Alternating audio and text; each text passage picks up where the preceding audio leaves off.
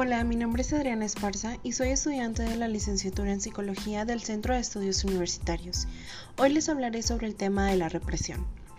La represión, en psicología, es un concepto tomado desde el psicoanálisis y se refiere al mecanismo de defensa básico del yo para oponerse de manera inconsciente a los contenidos y sensaciones desagradables, es decir, la forma primordial en que parte de tu sistema psíquico sustrae contenidos penosos que te generarían malestar, incomodidad y ansiedad.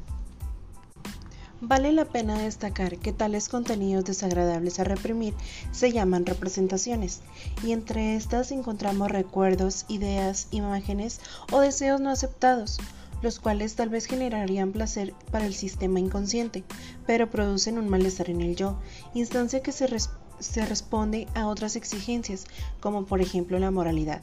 Es por esto que la represión se relaciona de manera directa con la censura. En este sentido, la represión se refiere a la exclusión de un conjunto de representaciones acompañadas por afectos vividos de forma displacentera y dolorosa por tu conciencia. La represión posee tres fases interconectadas entre sí.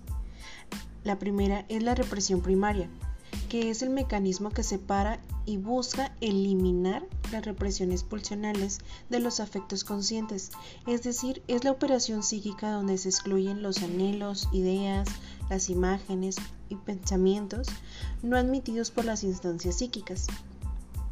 Su función es impedir que las representaciones penosas se vuelvan conscientes. Este tipo de represión es el núcleo de lo inconsciente.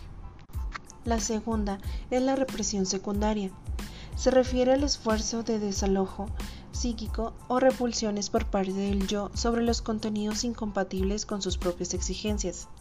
Aquí lo que se haya reprimido primordial en el inconsciente ejerce una fuerza constante por emerger la conciencia y cuando está a punto de hacerlo, el sistema consciente emplea su energía psíquica para impedir el acceso de este contenido inaceptable y el retorno de lo reprimido, que se refiere a la manifestación de representaciones reprimidas a través de los síntomas, sueños, chistes, olvidos y actos fallidos, es decir, son las modalidades deformadas que se expresa retornando eso que había sido excluido. ¿Cómo actúa la represión? Acorde con la teoría clásica de la represión, actúa desde la vida infantil, en específico con el desarrollo de la psicosexualidad. La represión está ligada a la exclusión de deseos incestuosos y agresivos sobre las figuras paternas a través de la moral, los ideales y demás exigencias sociales. En este sentido, la represión primordial actúa separando al yo de las representaciones sexuales con el fin de garantizar una adaptación al ambiente. Sin esta operación, los deseos incestuosos y prohibidos moralmente se descargarían de forma delirante o perversa, ocasionando conductas socialmente rechazadas, por otra parte, la represión secundaria actúa cuando parte de las representaciones alojadas en lo inconsciente emergen de forma parcial a la conciencia a través de los sueños, actos fallidos, recuerdos penosos o fantasías, desagradables y son censuradas desde la instancia del superyo para ser olvidadas.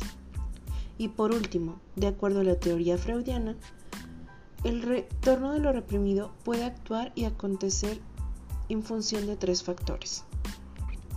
Cuando el esfuerzo constante del sistema consciente por impedir que lo reprimido acontezca sea debilitado, por ejemplo, al escuchar un chiste, el esfuerzo consciente de mantener alejado lo reprimido se ve debilitado por el juego de palabras y lo inaceptable surge de forma cómica, como liberación de placer. Cuando haya un refuerzo del empuje pulsional de lo que existe aislado de la conciencia, por ejemplo, cuando se produce un olvido de un nombre o una frase motivada por el empuje de una perturbación del pensamiento a raíz de una contradicción interna. Y la última, cuando acontecimientos actuales desagradables se asocian a las representaciones reprimidas y el contenido afectivo asociado a ellas vuelve a emerger, por ejemplo, pesadillas o en síntomas.